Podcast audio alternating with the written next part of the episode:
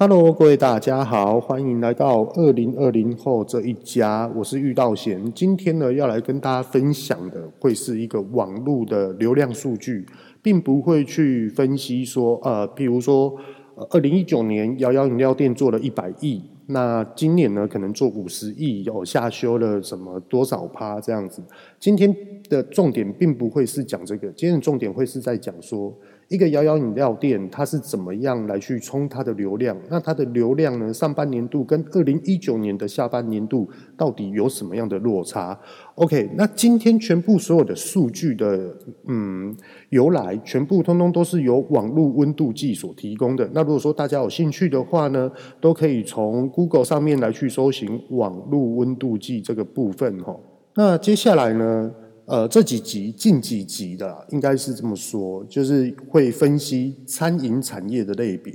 餐饮来产业的类别啊，它分析的就非常多了哈。有 buffet 吃到饱的，有连锁咖啡的，有新来台湾的名店跟手摇饮料店的排名，它的数据内容。那第二大类别呢，会是休闲生活产业。那生活休闲产业它分的细项也是很多，有主题乐园。观光工厂、五星级饭店、百货商场的分析数据，全部通通都是在看网络的流量的哦。那第三大的类别呢，它就是在讲宅经济产业，也就是我们在线上购物、网络购物这些的网络平台。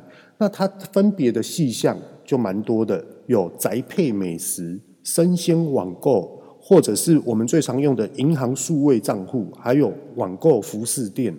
室内设计、媒合平台这些等等之类，我们都会依序的来去跟大家来去做一个报道，然后来去让大家做一个对于未来的二零二一年，我们到底要怎么去看待、跟分析、跟一个布局。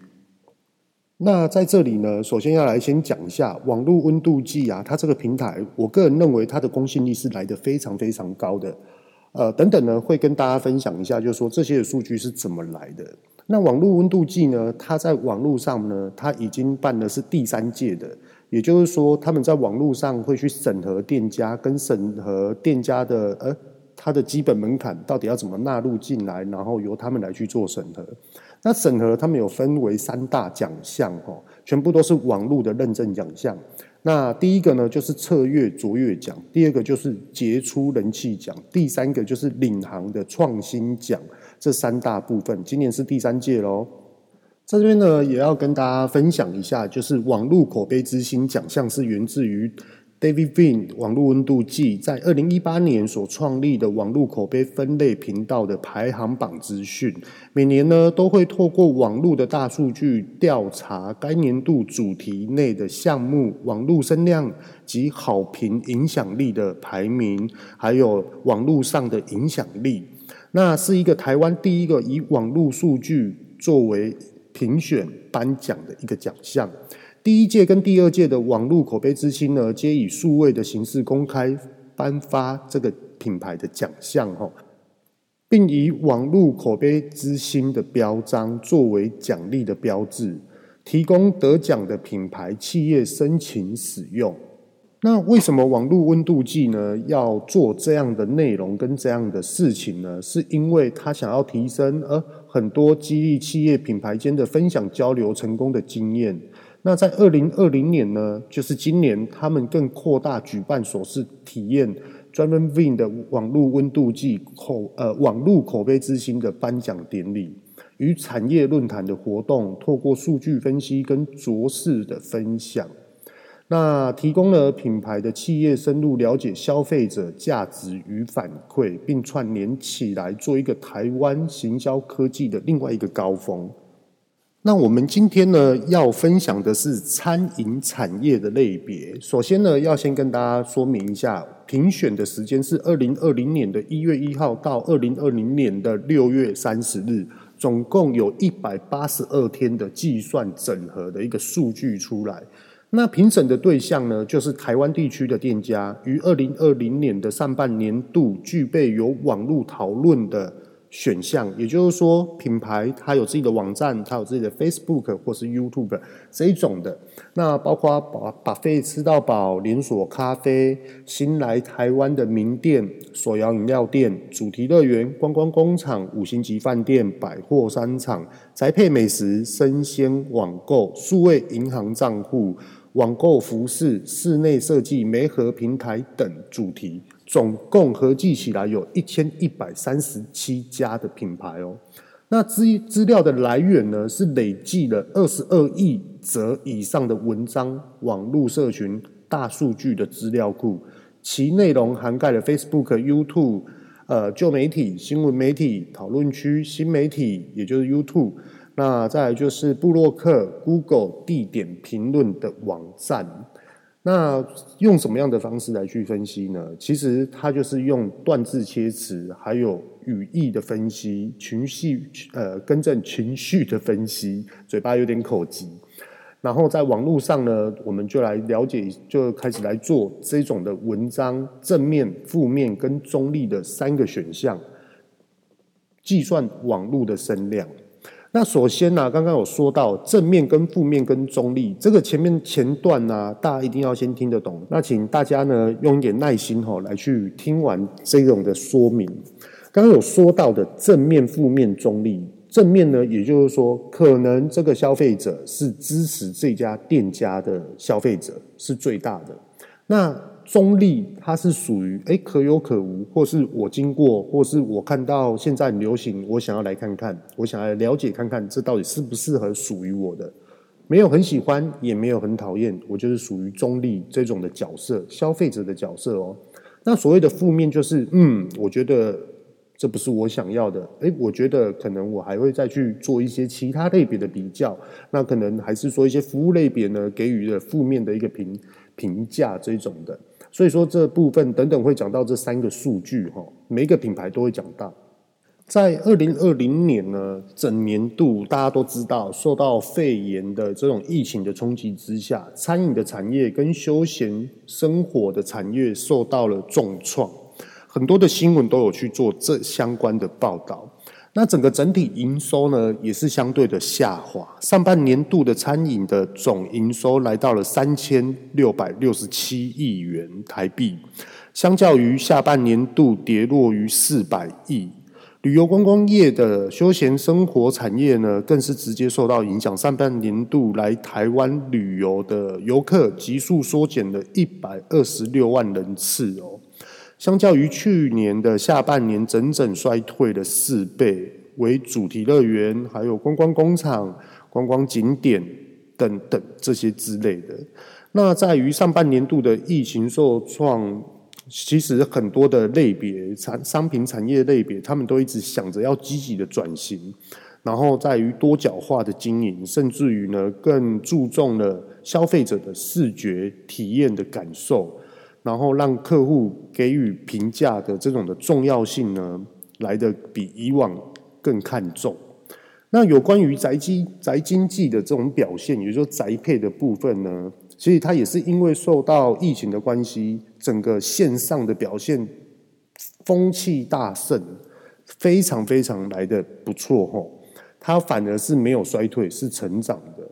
那在这边呢，可能大家听的感觉有点雾煞煞，那我就直接来讲一个数据：餐饮产业在二零一九年的下半年度总营收是四千零六十八亿元，那在二零二零年的上半年度哦，总营收只有三千六百六十七亿元。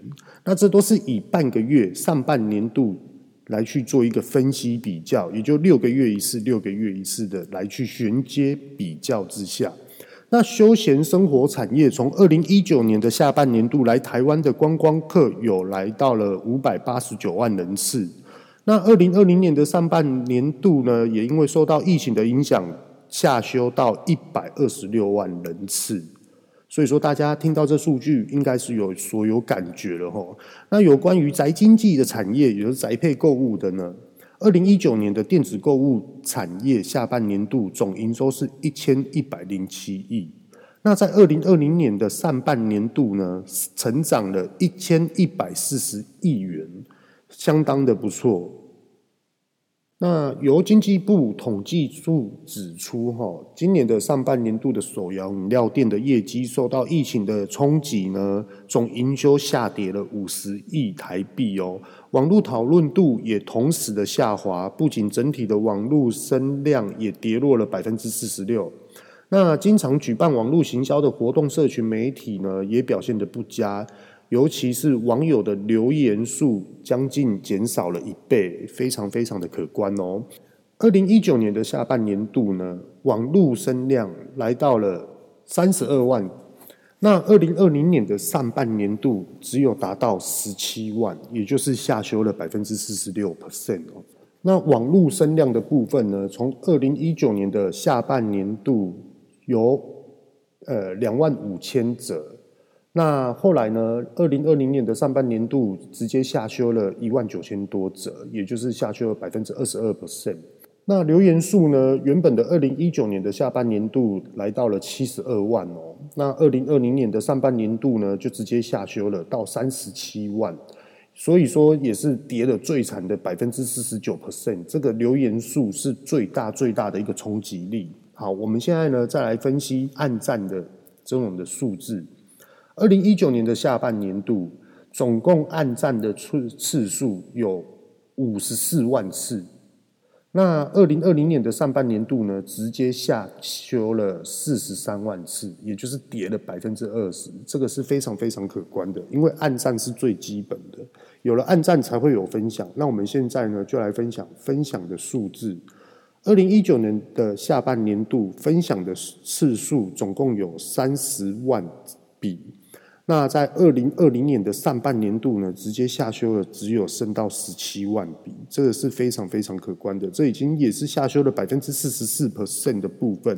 那当然呢，最后也是要谈一下总营业额，全部所有的手摇饮料店上半年度跟下半年度这部分哦。这边跟大家分析一下，就二零一九年的下半年度呢，原本从五十一亿的总营业额，到二零二零年的上半年度呢，直接下修到了四十六亿。所以说，网络的数字跟全部所有的总营业额的分析下来比较的话，是息息相关的，这是不可能是分开的一个思维想法。好，那我们现在就来看一下手摇饮料店，好，有关于联名或是新口味的一个开发，它的网络声量到底有多大的一个影响？那我们现在呢，就来讲一下，二零二零年的上半年度，第一名的是珍煮丹，第二名的是。万坡岛屿红茶，第三名是 COCO 可都，那第四名是日出茶太，第五名呢就是米克夏，以此类推下来就是马古茶坊、大院子、清新、老虎堂。好，那这边呢可以给提供给大家做一个参考。那相对的啊，珍煮丹它来的数字是非常非常大的哦。刚刚有说到它是第一名，它的数字来到了八百零八。那万坡岛屿红茶它是第二名。可是第二名的数字是四百二十一，所以曾祖丹是多人家的一倍喽。那原因是什么呢？等等，后面会跟大家分享。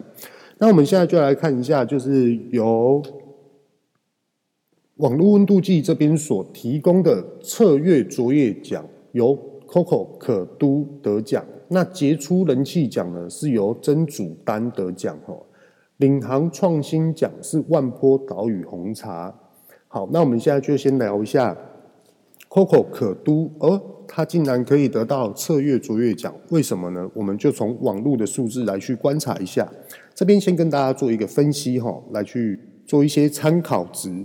首先要讲的是网络口碑，网络的声量呢，COCO 可都它来到两千七百零二笔。那有两千七百零二笔呢，分别有正面、中立跟负面。那刚刚有所讲到的正面的心态、跟中立的立场、跟负面的状况呢，都有分析给大家听的，大家可以去参考看看，来去做你自己个人的分析。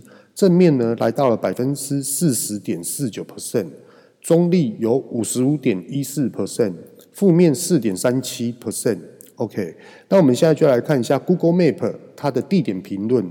总共来到了两千九百零五折，这边呢要先跟大家了解，呃，详谈一下，插一下话。刚刚所提到的网络声量是两千七百零二则哦，可是，在 Google Map 它是两千九百零五则，相较之下多了两百多笔的资料。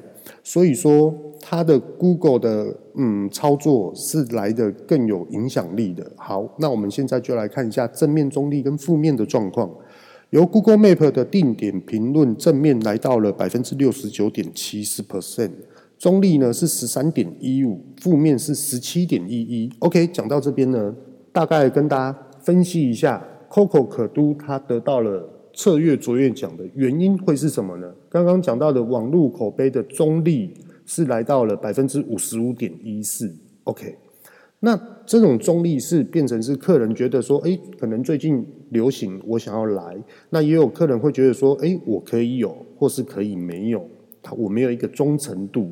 OK，可是呢，我们现在知道它有百分之五十五点一四，是在这两千七百零二笔的百分之五十五点一四哦。那我们现在来去看一下 Google Map 它的地点评论又会是什么？Google Map 的地点评论有两千九百零五笔，可是它的中立。的层面呢，只有十三点一五，所以说由此可见，就是它的实体店面跟它的实体服务来得非常非常的优势，所以说它竟然可以达到正面的百分之六十九点七四，相对的高。它到底是怎样的服务？也许很多的经营者就可以去往这个方向来去做思考。而它的负面竟然有百分之十七点一一，那是不是因为生意太好了，没有？办法去符合每一个百分之百的消费者的需求，来到了这个负面评比呢？那这个负面评比到底未来的数字会不会减低？我们就由此可待。好，那这就是 Coco 可都，所以说它得到了策略的卓越奖，因为策略它放在实体通路上面，第二部分它就是放在网络的声量上面。这边呢也是跟大家分享，思考看看。那大家一定很好奇，那 Coco 可都呢？它到底是运用什么样的网络平台，然后来去做一些它的声量呢？在这边分析给大家听哈。Coco 可都，我们先讲商品，它研发了一款商品呢，它马上呢就去跟巧克力的厂商做一个联名的合作，那甚至于它要去跟美妆来去做一个联名的合作，那它的饮料去跟巧克力的厂商做一个联名呢，来数据来到了。四万笔，那这总共的四万笔里面，其中有三万笔通通都是留言数，那其他的一万笔就是按赞数。这样各位大家应该可以了解哦，原来他们是这样子去做操作的。好，那他们怎么操作？这边呢也大概跟大家分析一下。呃，Coco 可都日他们的网络的关键领袖，也就是说影响力非常大的这种的关键人，到底是谁呢？第一个就是 IG 的展瑞，那展瑞其实他是一个 YouTube，他们呢是一个团队，其实大家可以 Google 上去做搜寻。再来就是展龙，再来就是安九。那 Coco 可都为什么可以做到这样的程度呢？在这边跟大家分享一下，六月的时候，他推出品牌年度的主题曲。搭配新世代的短影音热潮，由社群媒体推出了舞蹈挑战，吸引很多的网红跟粉丝拍摄，提供影片的共襄盛举。其中人气 YouTube 展龙跟展瑞发布的影片，总共累计破十万观看次数。而他这样的作为，提高了高传播度、影响力跟高曝光度，还有他的讨论，还有宣传的效果。吸引了许多年轻人的心中印象，这就是 Coco 可都于二零二零年的上半年度的一个的布局。好，那我们现在呢就来聊一下甄主丹。那他这一次呢得到杰出人气奖，甄主丹呢他的数据会来的比较多，比 Coco 可都来的更多哈。来跟大家聊一下，就是说它的网络口碑的数字来到的一万八千零六十笔，非常多，一万八，刚刚才七千多哦。好，那它的正面呢，总共有十五点二一，中立八十三点一一，负面一点六八趴。那我们可以来去看一下这三个数据里面的负面是最低的，而且是比 Coco 可都来得更低哦。那我们现在就要来讨论一下 Google Map 的定点评论。呃，网络的评论数量是两千一百七十七，也是相对的比 Coco 还要来得多。那它的正面呢，来到了六十八点五八，中立来到了九点九二，负面来到了二十一点五零。听到了这数据，大家应该有所有感觉，就说，诶，原来它的网络口碑的中立来到八十三点一一。那这些的消费者的想法会是在想什么呢？好，那我们再来转移一个话题，也就是说，Google Map 它的表现到底又是怎么样？它的表现是中立的程度是九点九二趴，是非常非常的低。可是它的负面有点偏高，二十一点五，是因为生意太好，所以说没有办法百分之百的服务到每一位的顾客吗？也许是这样。可是明年度呢，或是二零二零年的下半年度会不会下修这个数字？下修越多是越好的，其实这个指日可待哦。那它的正面来到六十八点五八，所以说也是一样，实体店面的优异度。所以说实体店面对未来来说一定是非常非常的重要。那再来次要的就是网络的声量。那在这边呢，也是跟大家聊一下，就说，诶，真主丹它的媒体到底是怎么打的呢？其实真主丹呢，它的上半年度它的总声量的累积来到了一万八千零六十笔，平均每一天的声量超过一百笔，所以说它的人气非常非常的高。那我们呢，也可以去发掘回想一下，他是不是曾经有说到情人节身份证字号有二一四的民众呢，就可以做到一个买一送一的一个折扣。其实这也都是息息相关的影响哦。那在这部分呢，真主丹他们到底是用什么样的方式来去做一个网络行销的内容呢？其实通通都是在 Facebook 的层面上面哦。这边呢就一一的来去跟大家分析，有关于 Facebook 一定都有它的属性，粉丝内容的属性跟粉丝内容的类别，这等一下都会跟大家来去做分享。真主丹它的社群媒体呢，总共我们列为五个大项。第一个呢，就是 FB 的美丽佳人；第二个是 FB 的 UDN 这个的平台；那第三个就是 Facebook 的纽新闻；第四个 A 呃 Facebook 的美人圈；第五个 Facebook 的沃克岛，通通都是在运用 Facebook 的行销方式来去做宣传哦。那当然呢，在这 Facebook 里面呢，它所谓的属性跟它的内容呢，类别到底是什么呢？通通都是女性时尚，再来就是生活时尚，最后一个才是旅游生活。所以说，各位大家应该可以去感受到，诶，今天经营品牌的你，那到底呢，你要怎么去做呢？好，那真主丹呢，其实它是借由旅游的生活跟女性的时尚等社群媒体的一个传播方式。确实运用了 Facebook 吸引更多的网红跟更多的部落客跟风前来购买跟拍照打卡。那其最主要的就是因为他们是呃完全使用了这种 Facebook 分享的一个功能的方式来去宣达他们的商品的活动跟内容。那我们呢，接下来因为今天内容很多，所以说我必须要讲快一点。再来第三个呢，领航创新奖呢，这是颁给了万波岛屿红茶。那我们现在就来看看万波岛屿红茶它的网络口碑的数据，来到了六千七百四十九笔。那它的正面有百分之二十，中立百分之七十七，负面百分之二趴。哇，负面好少哦，超厉害的。那再来 Google Map 呢，它的定点评论来到了一千六百五十三笔，它的正面。是六十七点三九，中立是十一点六二，不错哦，十一点六二。那它的负面呢，二十点九九，可是它的二十点九九来的比真主丹来的漂亮哦。那当然呢，我觉得看它这个的数据，我觉得是商品类别的优异度。它的服务态度吗？我觉得不会依照这个的逻辑思维来去感觉到它服务很好。那我觉得是它的商品的特色性。好，那我们现在呢，就来看一下，就是说为什么它的网络的声量会来的特别大的，其中的原因是什么？因为他们大胆的创造古早味的新口味，然后再来就是跨界联名餐饮，就是借力使力的意思，就一加一一定要大于二这种部分。那我们来去看哦，其实万波岛屿红茶它的上半年度全部所有的行销作为，跟它的商品的这种创新力，跟它的这种传达力是非常强的哦。我们就来分析一下，它在二零二零年的一月到二月一号，它推出了鸡蛋糕珍珠奶茶。那又在于三月一号的时候，他又推出了古早味粉圆饼。四月一号还没有停哦，他跟白兰氏联名合作开发了人参的饮料。那再来五月一号，我觉得五月一号呢，那时候是在准备很热很热的时候，他们跳脱出了一个商品出来，叫做金桃甘露。非常的解热，非常的清爽。然后在这个部分呢，我觉得是一个非常成功的一个商品出现的一个布局哈。那再来就是六月份，五月中的时候呢，他们有去跟 Seven 联名雪糕冰淇淋的这个部分。那再来六月份，他们又跟了詹记麻辣锅联名乌梅汤。所以说，很多很多的店家成功并不是没有原因的，所以他们都把整年度的安排事项呢，都已经。把它塞满了，而且一定是随时每一个月都一直在看行销布局跟商品策划布局的这个部分。